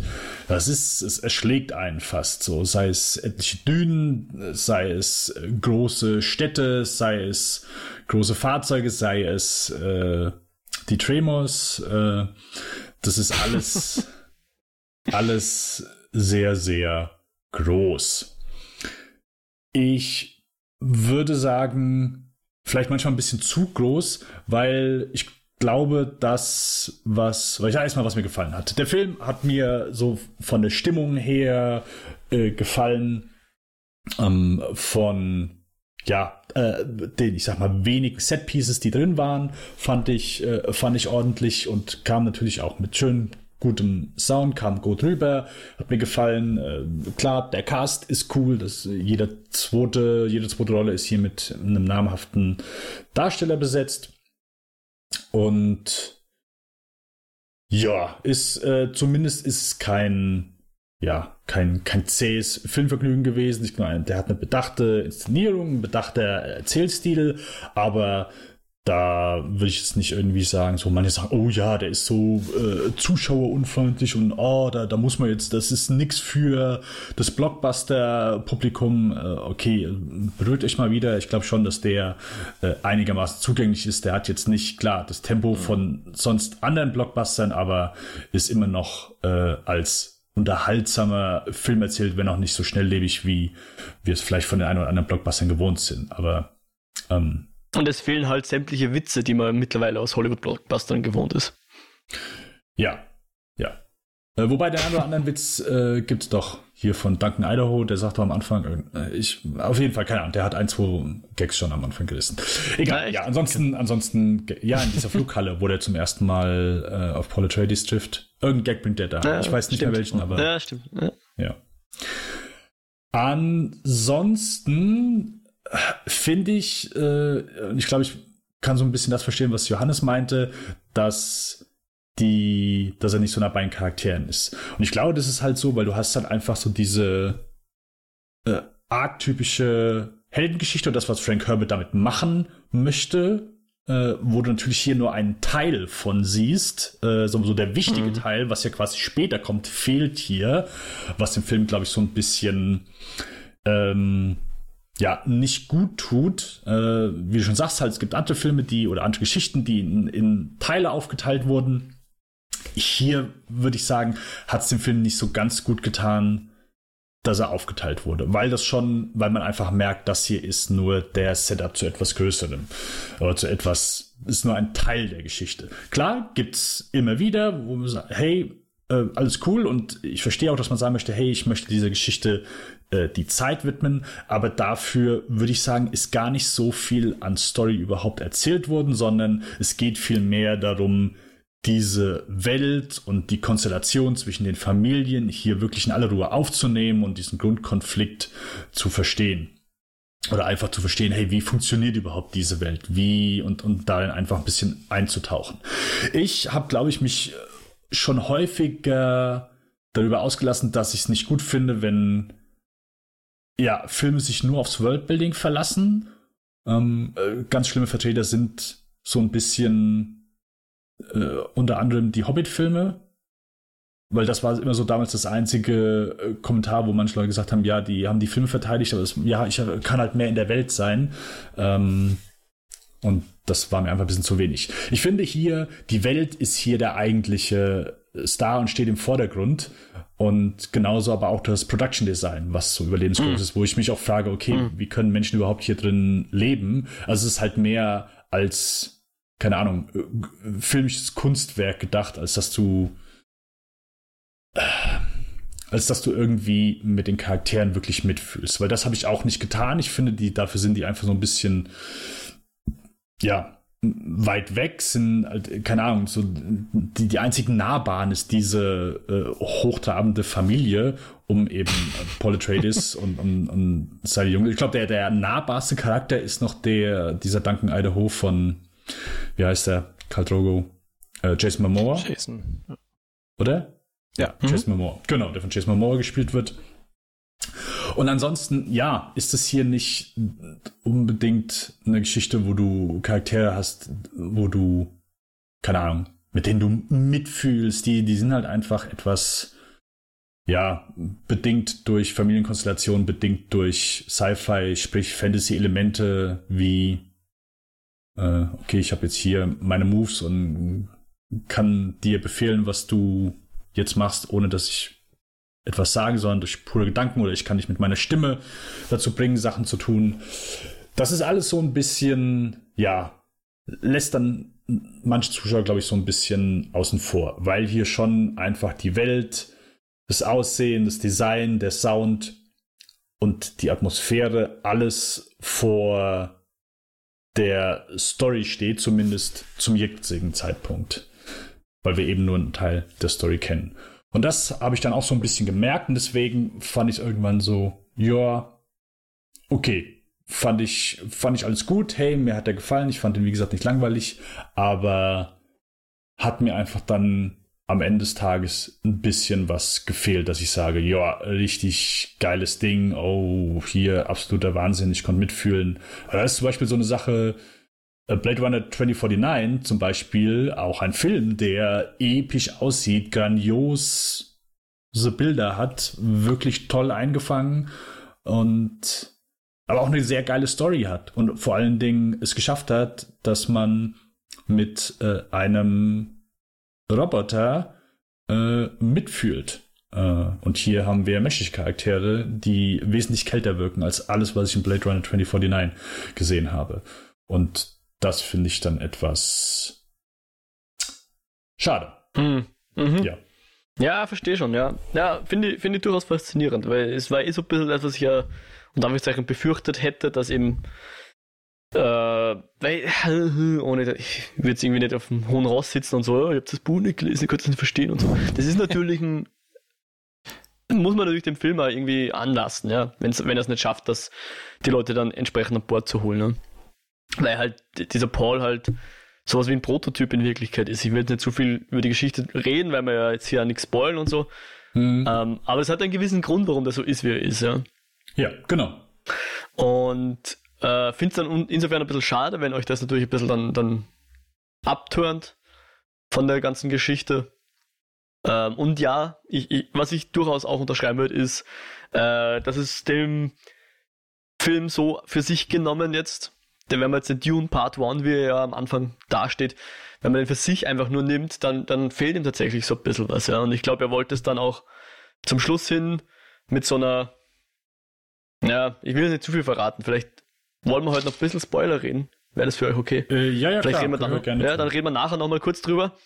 Hm, eine Frage an euch, um jetzt mal vom Spoiler-Thema wegzukommen, noch kurz ein anderes anschneiden, weil wir schon lange nicht mehr drüber geredet haben, glaube ich. Äh, Filmmusik, wie fandet ihr die? Hat der Hans Zimmer hier zu Recht Tenet abgelehnt, weil er unbedingt Dune machen wollte? Ist das es wert gewesen? Ist der Soundtrack so, dass man sagt, okay, hat nur Hans Zimmer machen können in der Form? Ich äh, möchte mich kurz an der Stelle, äh, ich dränge mich mal kurz nach vorne. Äh, für mich ein eindeutiges Nein. Äh, ich bin, also ich, mir fällt es schwer, immer so Filmmusik nach einem Film wirklich äh, einzuschätzen, weil die mir oft nicht irgendwie im Gedächtnis bleibt, zumindest so in den letzten Jahren. Aber ich bin auch einfach mhm. nicht so Filmmusik affin oder hab da, sagen wir so, ich habe kein gutes Ohr dafür. Gebe ich auch gerne und offen zu. Weil ich mal, wenn er nachher kommt, oh ja, und wie fandst du den Score so? Ich, puh, äh, keine Ahnung, ja, ich glaube, es lief mal Musik, aber ich nehme sie einfach äh, nicht so wahr wie einfach andere Stellen. Hier war es sehr schwer, die zu ignorieren und dieser Mix aus orientalischen Gesänge, aber auch stellenweise einfach nur dunklem Dröhnen, habe ich dann irgendwann nicht mehr unbedingt als Musik wahrgenommen und fand ich dann ein bisschen äh, lahm und äh, enttäuschend. Und wohlgemerkt immer so, das liest man immer mittlerweile mehr, dass Hans Zimmer eigentlich so gar nichts mehr macht, sondern der hat einfach nur seine Leute, die was für den machen und der, keine Ahnung, kommt einmal rein, äh, haut fünfmal irgendwie aufs Klavier und sagt, jawohl, das habe ich geschrieben. Und das war's. Und das, das glaube ich alles ganz. Ja, Weil dann hätte okay. er Tenet da machen können, wenn das so wäre, ja. Ja, also nein, ich war kein Fan von der Musik. Nein. Ja, also ich hatte ja schon gesagt, dass ich mich auf Audioebene durchaus angesprochen gefühlt habe und mich das gefreut hat. Ähm, die Sache ist, ja, inwieweit ist das jetzt halt als Score ähm, wirklich die ganzen Musikstücke funktional? Ähm, ich fand, sagen wir so, die Audiountermalung sehr, sehr cool. Ähm, mir hat das mit dem, wie Dennis es beschrieben hat, äh, genau, diese, diese Elemente auf jeden Fall, Fall gut gefallen. Die passten einfach voll super ins Bild. Ähm, von daher, ob es das jetzt wert war, dafür Tenet nicht zu machen, ich glaube, es hat spannend so sein, beides so seine spannenden Sachen. Das ist halt nochmal dadurch, dass es andere Welten noch ein bisschen mehr beschreibt, noch vielleicht ein Stück weit interessanter. Man kann noch ein paar, paar andere Klänge mitmachen, noch ein bisschen epischer, einfach Dinge aufziehen. Ich würde es auf jeden Fall als ein sehr positives Element äh, darstellen, ohne jetzt äh, irgendwie zu sagen, dass das Ding so super besonders ist äh, oder hm. so. Hm. Falls das Sinn macht, ja. Ja, ich bin, bin, bin da eher beim, beim Johannes dann. Also ich sag auch, der größte Wurf von Hans Zimmer war es jetzt nicht. Ich glaube, das ist keiner, der auf einem Best-of-Album landen tät, wahrscheinlich. Ich muss mir auch nochmal anhorchen. Aber so aus dem Film rausgehend ist jetzt auch nichts groß hängen geblieben, bis auf den einen Gesang, der zumindest wiedererkennbar ist oder sehr, ja, der raussticht, aber nicht unbedingt im rein Positiven. Ja. Aber er hat mich jedenfalls nicht so wie in Dennis genervt, hat mich nicht der Soundtrack oder der, der, der Score. Also ich, ist jetzt auch nicht so super hängen geblieben. Also wo du sagst, nee. wie gesagt, es, es war halt, es, es, es, es war cool, es hat Spaß gemacht zu hören, aber ich könnte es jetzt nicht ja. nachsingen, summen genau. oder irgendwas machen. Das ist ja. ja. Das wäre mein Wunsch, dass du das bis zur nächsten Sendung drauf hast, den, die Scores zu summen. Ich war irgendwann, habe ich gedacht, okay, was, also manchmal, wenn du den Hakon-Planeten siehst oder wenn die äh, auf einem anderen Planeten sind, um in, mit speziellen Leuten sprechen, ähm, dass hier irgendwo Lautsprecher äh, einfach aufgestellt sind, dass das einfach deren Musik ist, die die einfach spielen, wenn die halt irgendwo hinkommen. Aber so wie der Ritter Valkyren vom äh, ja. Apocalypse Now meinst. Ja, genau, so ähnlich. das Ding jo, hier, wir sind's. Der. Ah. Sehr gut, sehr gut. Ja, wir können gerne an der Stelle äh, mal wieder einen Spoiler-Part machen und Aha. dann ein bisschen, bisschen ausführlicher oder zumindest etwas befreiter über manche. Folge, ja. Also okay. alle, die jetzt den, die Geschichte nicht erklärt bekommen wollen oder nicht hören wollen, pausieren, skippen und so weiter. Jawohl. Ja. Na, genau, also weil der, der, warum ich gesagt habe, Prototyp, der, der Paul Atreides ist ja so ein, eine Messias-Figur. Fast im wörtlichen Sinne. Mhm. Und ähm, deswegen war es, glaube ich, auch wichtig, dass der Film jetzt nicht einfach damit aufhört, oh, er ist der Auserwählte, sondern dass er eben diese Visionen hat. Und da würde mich jetzt interessieren, wie habt ihr diese, also A, waren das für euch Visionen, die der Paul sieht, oder waren das für euch äh, so Next Time on Dune Montagen? Oder wie habt ihr diese, diese Montagen zum Schluss empfunden? Was war da für euch äh, die Aussage davon? Die Montagen zum Schluss. Genau. Also nicht war sehr grundsätzlich träumen, sondern nur am Ende, oder? Du siehst ja so Kriegsszenen, wo ja. dann zwei Armeen gegeneinander kämpfen und plötzlich ja. geht das Visier hoch und du siehst sein Gesicht zum Beispiel. Genau, oder die Fremen, die auf irgendeinem anderen Planeten halt rumstehen, ja. Angeführt von Paul. Und das so seine Szenen mit Zendaya zusammen. Ja. Ja, für mich war die, die, die später nochmal ein, ein Stück anders als am Anfang seine Träume. Also für mich äh, wirkte das schon halt gefühlt so, ja, er hat halt äh, Träume, die eine gewisse Bedeutung haben und eine potenzielle Zukunft äh, darstellen. Es gibt ja auch mal so ein, zwei Punkte, wo das angesprochen wird. Hey, du siehst, mhm. oder mach es so und der macht es anders. Äh, bei diesem Kampf ist das, glaube ich, so. Dass sie ihm ja auch so ein bisschen die Vision oder Stimmen sagen, hey, äh, du musst dich jetzt umbringen lassen. Der macht es genau nicht. Da bin ich noch gespannt, was es damit auf sich hat. Aber äh, ja, war für mich halt so genau dieser Blick nach vorne, dem sagt eben so ein bisschen diese besondere äh, Stellung mitgibt. Das zeigt, er hat irgendwas Besonderes. Wie weit das jetzt damit zusammenhängt, dass er eben halt gewisse besondere Eigenschaften hat, die auch von seiner Mutterseite kommen, fand ich glaubhaft genug, dass er einfach was Besonderes mitkriegt, ohne dass es direkt kitschig äh, wirkt. Aber jetzt auch nicht, hey, das ist jetzt eine 1 zu 1 Vorschau, sondern das ist ein mögliches Szenario, was in oder ein Teil davon ist wahr und wichtig für ihn, aber es das heißt nicht, dass es genauso passiert. So habe ich das aufgenommen. Hm. Okay. Ja, sehr cool, weil im Grunde geht es genau darum, dass er quasi den Weg, den er jetzt beschreitet, der könnte dorthin führen, ja. Wenn er sozusagen, wenn er nicht aufpasst, dann wird das halt ein, äh, ein kriegerisches Ende nehmen auch. Und ist ja ist ja schön, dass er hier der Messias ist, aber wenn er dann irgendwie die, das Universum in, in den Krieg stürzt, ist das das, was er will? Fragezeichen. also ich würde jetzt ich sage jetzt einfach nur, wie ich es in dem Film jetzt gelesen habe, weil ich in Anführungszeichen hm. weiß, wo es halt endet. Zumindest, wo die David Lynch-Version hingeht ja. äh, und endet. Äh, aber wenn ich nur diesen Film betrachte, dann waren das für mich äh, ja, Vision von einer möglichen Zukunft. So würde ich es sehen. Ja, cool. Na, dann hat es ja eh eigentlich ziemlich, ziemlich gut funktioniert, würde ich meinen. Dass das auch das Ziel war des Ganzen, ja. Hm. Eine Einstellung, die hat mir sehr gut gefallen, weil sie wirklich so in einem Bild einfach, ja, keine Ahnung, hat für mich einfach sehr gut funktioniert. Äh, Grausamkeit in einer Einstellung einfach sichtbar gemacht. Und das ist da, wo die diese andere Armee anheuern und die ganzen mhm. Leute stehen da und werden, kriegen diese Kriegsbemalung und dann siehst du mhm. eine Einstellung, woher die diese Kriegsbemalung bekommen. Du siehst so die ganzen ja. Menschen, die irgendwie da kopfüber gekreuzigt wurden und das ganze Blut fließt aus denen raus und das nehmen Aha. die dann eben so als Kriegsbemalung. Äh, ja. Der Shot, der hat mich zumindest äh, begleitet. Noch ein Momente. Das, ja, ja, war ordentlich. Und ich denke so, diese, diese, die Hakon, die haben hier äh, wirklich etwas äh, Bedrohliches. Ja. So die, also die ganze Aufmachung von denen, ähm, mhm. oder hier der, der Baron, hier gespielt von Skellen Skarsgård, äh, da in dem Moment, wo er äh, über den Tisch geflogen kommt, so, das, der, schon, das ja. hat schon, hat schon gut fies, funktioniert. Ja. Äh, dass das ein fieser Motherfucker ist.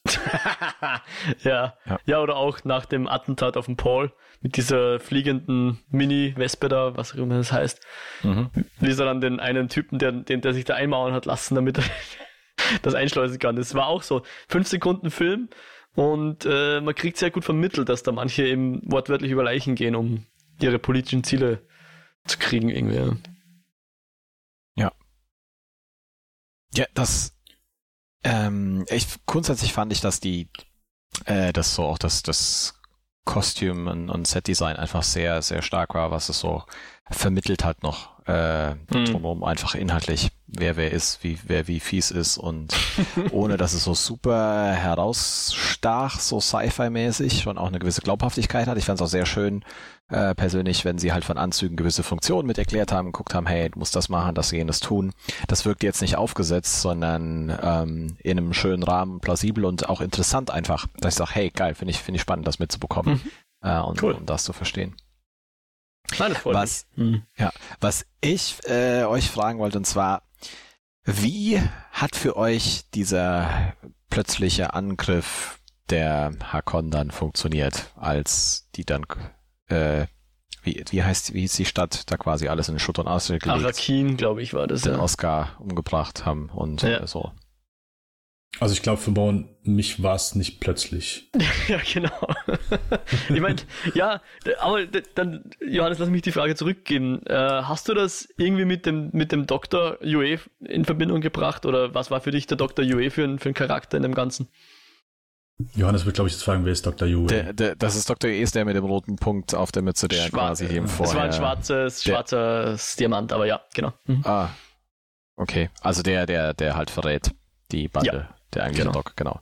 Ja, ja, ja. Der ja, ich dachte erst, das, genau, der Leibarzt. Ich dachte zu, zunächst, das wäre halt der ähm, typische gute asiatische Hausgeist, ähm, der sich um die Sachen kümmert. Und von daher war das schon für mich überraschend, dass er die Bande verraten hat. Aha. Ähm, war jetzt mich nicht ganz klar, woher das mitkam, ob das so ganz nachvollziehbar war, weil gefühlt ja äh, war ja eh klar, was ihm droht dass mhm. er jetzt auch diese Macht hatte, das alles zu tun. Für mich ging das ein bisschen zu schnell und zu einfach. Okay. Das war halt das Ding. Also plötzlich, ja, ja waren schon da und ich dachte, oh cool, die machen jetzt gewisse Dinge und dann, ja, also es wirkte halt recht hart. Die wurden einfach komplett überrannt und vernichtet und gemacht und es hieß, uh, aber das sind so besondere Kämpfer und es war eigentlich nur ein Gemetzel. Äh, die hatten gar keine Chance, außer dass der äh, Karl Drogo ein paar lustige Moves gemacht hat. ähm, Sonst. Okay. Also es gibt eine Info, die du nicht weißt, und wenn du die wahrscheinlich weißt, dann würdest du das wahrscheinlich nicht so empfinden. Hm. Sage ich jetzt mal ganz vorsichtig. Ja, also ich meine, es wird ja gesagt, dass es ein gewisses Setup ist, dass die halt bewusst dafür ge ge gespielt werden. Also es kommt ja in dem, in dem Film auch raus, dass das so ein bewusster Schachzug des Imperators war äh, um die runterzubringen. So wurde es ja, zumindest erzählt. Ja, mehr noch. Also im, im Grunde ah. läuft es daraus, ich weiß nicht, ob das das ist, was der Dennis sagt, ich würde es einfach erzählen, weil es eigentlich zum Zeitpunkt der Geschichte im Buch ist es, weiß man das. Und ich glaube, es wird auch im Film zumindest erwähnt, dass ja diese Gilde ein Monopol hat auf interstellare Raumfahrt. Das heißt, du kannst normalerweise mhm. deine Armee gar nicht auf einen anderen Planeten bringen ohne diese Gilde. Und die Gilde verlangt halt horrendes Geld, ja. Und deswegen haben die Atreides einfach geglaubt, sowas wird nicht passieren, weil sich niemand das leistet, dass er seine, seine Angriffsarmee äh, von der Gilde transportieren lässt. Und daher zum einen das Überraschungsmoment und das andere ist natürlich, dass der jeder Verräter ist, der im Buch theoretisch so programmiert ist, dass er denen nichts Böses kann. Ähm, aber über irgendein Schlupfloch kann der Harkonnen das umgehen und äh, deswegen ist auch der Verrat hier sehr sehr arg. Mhm. In Mangel eines besseren Wortes. Nur beim UE ist das Interessante, im Buch hast du tatsächlich, äh, kriegst du das aus der Sicht des Doktors erklärt. Also der Doktor tritt recht bald auf und man weiß als Leser oder Leserin sehr bald, er wird jemanden verraten. Oder er wird die Atreides verraten. Und das ist so eine ganz eigenartige Dynamik, die dann entsteht, weil du weißt, der UE ist der Verräter, aber niemand außer den Lesern weiß es. Ähm, und deswegen hat mich das auch sehr interessiert, wie das jetzt im Film funktioniert, weil für mich, es hat halt auf einer Ebene funktioniert, dadurch, dass ich das Buch gelesen habe, wusste ich ja von Anfang an, der UE wird die verraten. Ja? Mhm. So ist das quasi wie im Buch gewesen für mich, dass ich den UE zugeschaut habe, wie er die Familie eh liebevoll behandelt. Er hatte nichts gegen die Familie per se, ja? er mag ja die Leute, aber er verrät sie halt dann doch. Und ich finde das jetzt sehr interessant, dass du sagst, für dich kam das sehr plötzlich, für mich natürlich nicht. Ähm, aber hat es dann auf der Ebene funktioniert oder war das mehr Deus Ex Machina mäßig? Nö, also, wie gesagt, hat, hat funktioniert für mich. Äh, wie gesagt, kam jetzt überraschend. Mir ging es vom Timing einfach ein bisschen schnell, äh, das mhm. Ganze. Mhm. Also von auch der, wie ich die Geschichte erzähle. Du nimmst dir überall viel Zeit für äh, und erzählst so ein bisschen was, wo die persönlich sich irgendwo reinfinden. Aber was ich spannend gefunden hat, ja, man so punktuell, man besucht mal da irgendwie halt so einen äh, was ist das denn, Harvester, ähm, der das, das Zeug nicht erdet, aber du kriegst von der Stadt halt wenig mit. Also, dass ja. wir müssen die irgendwie aufbauen. Und dadurch ist es jetzt nicht ganz so gewichtig, dass sie die halt plötzlich in Schutt und Asche legen. Ähm, das, äh, da hätte ich mir, glaube ich, einfach gewünscht, noch ein bisschen mehr von, von der Stadt, von der Welt mitzusehen und wo ja durchaus mhm. ja schon die ganze Zeit drohte, hey, da kann jemand äh, mit, mitkommen, weil für mich war das eben nicht bewusst äh, oder in dem Sinne klar, äh, das ist recht unwahrscheinlich, dass da jemand kommt. Okay. Mhm. Aber ja, das war jetzt eher so der, der kleine Punkt, deswegen kam es dann, dann irgendwie so, okay, wow, das ist jetzt passiert und dann, ja, scheiße, Mann, die sind jetzt tot und weg und kaputt. Äh, was passiert jetzt? Eine Sache, die ich immer sehr befriedigend fand, äh, empfunden habe, war jedes Mal, wenn eins von denen ihren äh, Helikopterviechern äh, gestartet ist. Mhm. Also die, das verbunden mit dem Sound, ähm, mhm. das, das kam gut rüber auf der Leinwand. Und da war auch ja, eine Einstellung, voll. also so alles, was quasi an, es ist nicht viel an äh, Action drin im Film, aber die großen Stellen oder die großen Action-Szenen, das ist einmal dann der, äh, dieser, dieser Überfall, beziehungsweise wo halt die Stadt angegriffen wird. Ja. Bei. Nacht, genau. Äh, da sind ein paar äh, sehr schöne große Einstellungen. Ist eine Einstellung direkt, wenn das losgeht, du siehst so, du bist hinter einem Flugobjekt, das startet hoch und in dem Moment, wo das startet, pennt die Kamera mit dem mit diesem Flieger, diesem Flieger hoch zur Seite und du siehst im Hintergrund dann so eine riesige Explosion, die so alles in ja. Licht hüllt. Das sah wirklich sehr geil aus. Und genauso, wo der erste äh, von den Tremors ankommt, äh, also das Handwurm. Äh, äh, ja, ja, ja, ja. ja. Dummer Witz, verdammt. Ähm, äh, genau, also sehr, äh, erstmal sehr spannende Sequenz, wirklich schön aufgebaut hm. und ja, sieht natürlich einfach richtig bedrohlich aus, aber das hat für mich gut funktioniert. Was für mich dann weniger gut funktioniert hat, waren jedes Mal so, äh, ja, ich sag mal, Kämpfe mit Personen, so Hand-to-Hand-Combat. Sei es die Trainingssequenz, sei es. War das äh, wegen den Schilden, wie die funktioniert haben? Äh, nee, also äh, eigentlich nicht. Es war einfach, es war, keine Ahnung, für mich war es schlecht gefilmt. Ähm, und jede jegliche Auseinandersetzung war für mich einfach so, ja, bisschen geknüppel, das war's. Also komplett unbeeindruckend, hm. muss ich gestehen. und allgemein auch sehr, sehr, das hat man im Film angemerkt, äh, blutleer. Das, äh, das, es gibt äh, eine Sequenz, wo da knien ein paar Leute vom House Atreides und hier das, der äh, Beast Raban, gespielt von, wie heißt der? Dave Batista. Ja, genau. Steht hinter denen und äh, schlägt denen die Köpfe ab so. Und, äh, also kann, jedes Mal, wenn du irgendwie sagst, hm, okay, hier könnte ein bisschen Blut sein, äh, sehr, sehr blutleer. Ähm, alles. Also das, du meinst jetzt im wörtlichen Sinne, dass kein Blut spritzt, ja? Genau, richtig. Mhm. Mhm. Genau.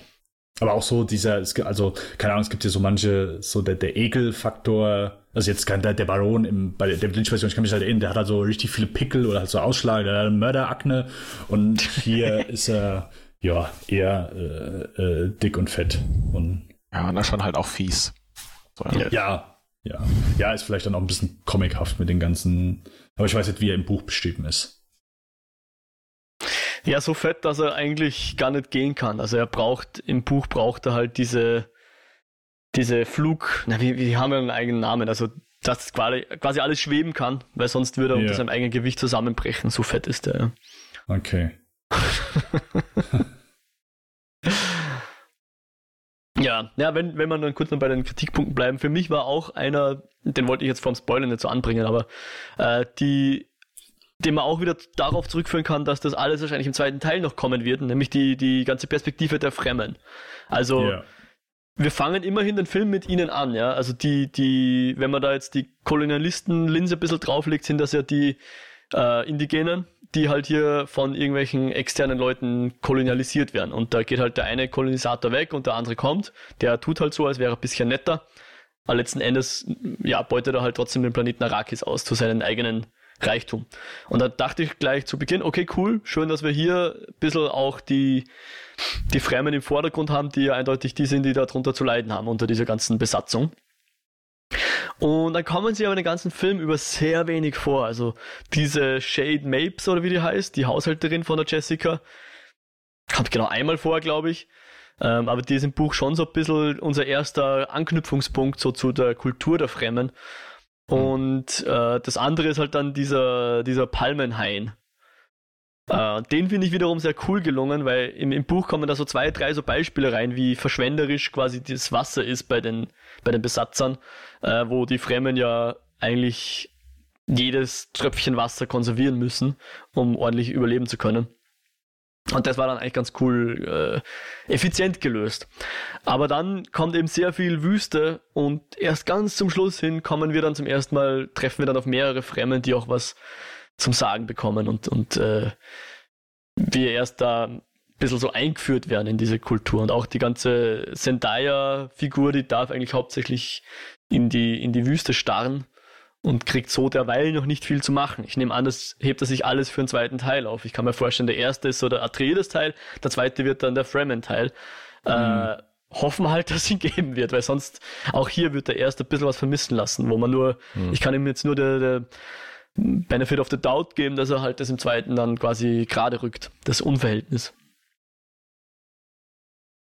Ja, ja, das, das auf jeden Fall. Also das wäre schade so, so wenn der wirklich allein steht. Ich kann mir, also ich könnte mir vorstellen, dass der mir ein Tick besser gefallen wird, wenn ich den zweiten Teil sehe, weil mhm. er sich dann schon ein Tick unvollständiger anfühlt als, keine Ahnung, vergleichbar ein erster Star Wars, ein erster Herr der Ringe. So mhm. mhm. Eine Filmreihe, ja, wo keine Fortsetzungen geplant wurden bei den Star Wars Filmen, ähm, aber Herr der Ringe, wo dann doch Fortsetzungen geplant werden. Aber ich sagen würde, der erste Herr der Ringe ist für mich, also die Gefährten ist für mich immer noch der beste von allen und fühlt sich einfach auch als Film wirklich in sich komplett geschlossen an, auch wenn die eigentlich Geschichte noch weitergeht, aber der ein fantastisches Ende hat, ein sehr emotionales Ende, ja. äh, wo eine Figur stirbt, ähm, aber auch so als Finale dieser ganze Film funktioniert.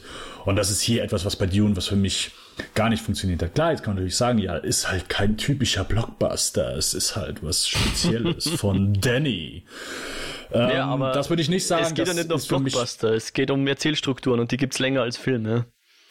Das ist richtig. Trotzdem möchte ich sagen, dass ich hier dann auch die letzten, keine Ahnung, 15, 20 Minuten äh, eher, ja, als lauwarm empfunden habe. Ja, ich kann auch nicht groß widersprechen, ja. Aber ein sehr guter Punkt von dir natürlich. Na, ich muss dir eh recht geben. Also, wie gesagt, ich habe es eh vorher gesagt, ich, ich wusste auch nicht, wo der jetzt aufhört, weil es gab da jetzt nicht den Punkt, wo man sagen kann, aha, da ist eindeutig klar, da äh, ist das Ende dieser, dieses Teils der Geschichte. Die gibt's im Buch jetzt auch nicht so äh, eindeutig erkennbar. Klar, irgendwann fängt mhm. dann wirklich Buch 3 an, aber der Punkt, den haben wir auch noch nicht erreicht. Ähm, insofern wusste ich es auch nicht, wo, wo jetzt genau das Ende einziehen wird.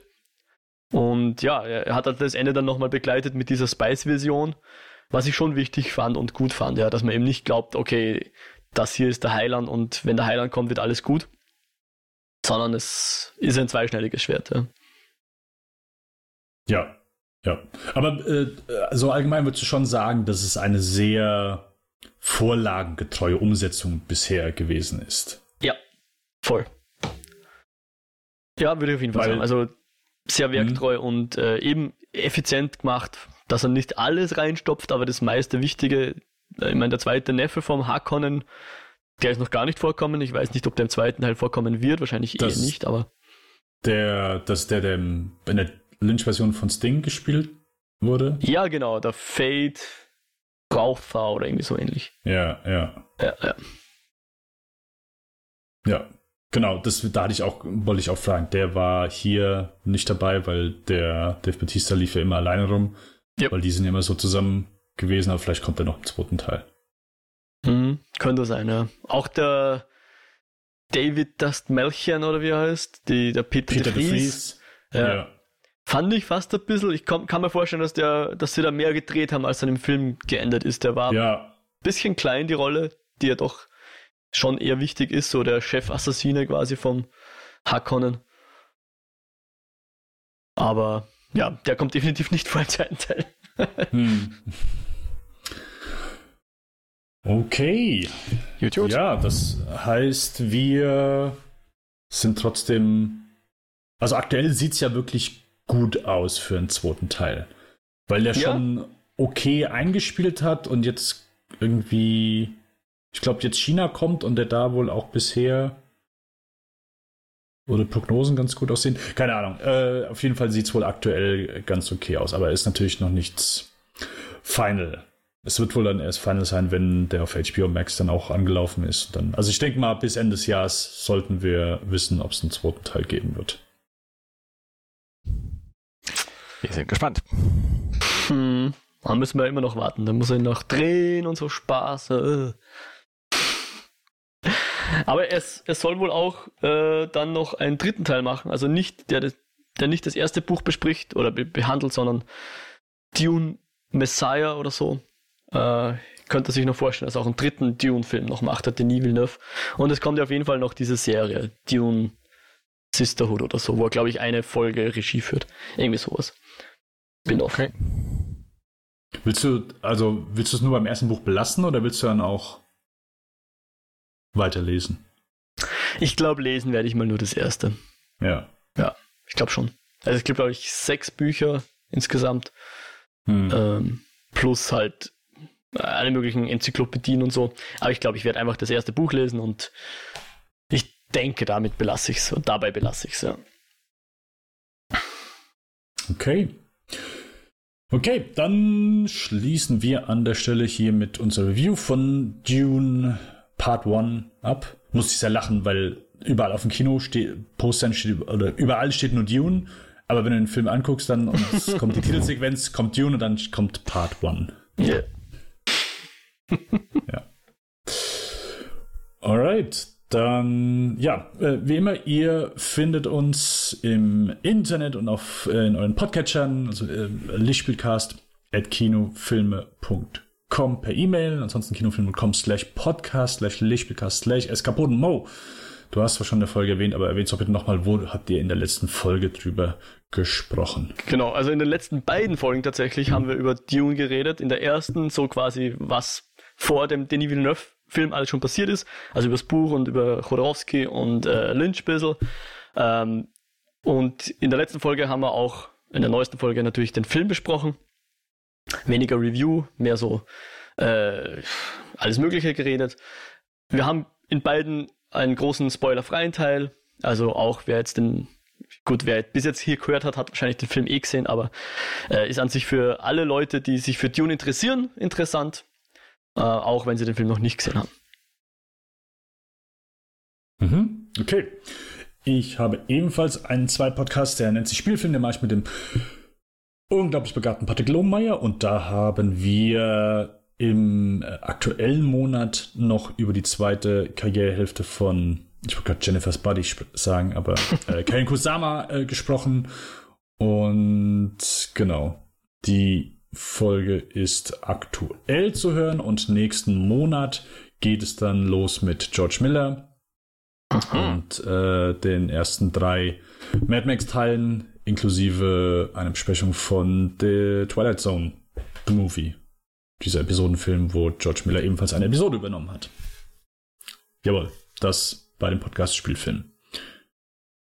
Alright, ansonsten, wir sind auf Twitter, äh, posten so viel wie sonst niemand auf Twitter, deswegen dürft ihr uns sehr gerne folgen. äh, der Mo ist at Modriak, Modriak mhm. C und ich bin at Denbas. Und ansonsten at Lichtspielcast, wo ihr uns auch gerne auf Twitter anschreien dürft. Ansonsten wünschen wir euch eine gute Zeit. Für das nächste Review wird es dann auch wieder was Größeres sein, denn nächste Woche steht der neue James Bond an und der Uhu. wird jetzt auch hoffentlich nicht mehr verschoben. Ich glaube, der wurde häufiger verschoben noch als Dune. Und deswegen ich glaube, der Film, der noch häufiger verschoben wurde, ist hier äh, Death on the Nile, oder? Der wurde doch auch 50 Mal verschoben. Egal, äh, den Scheiß will niemand sehen.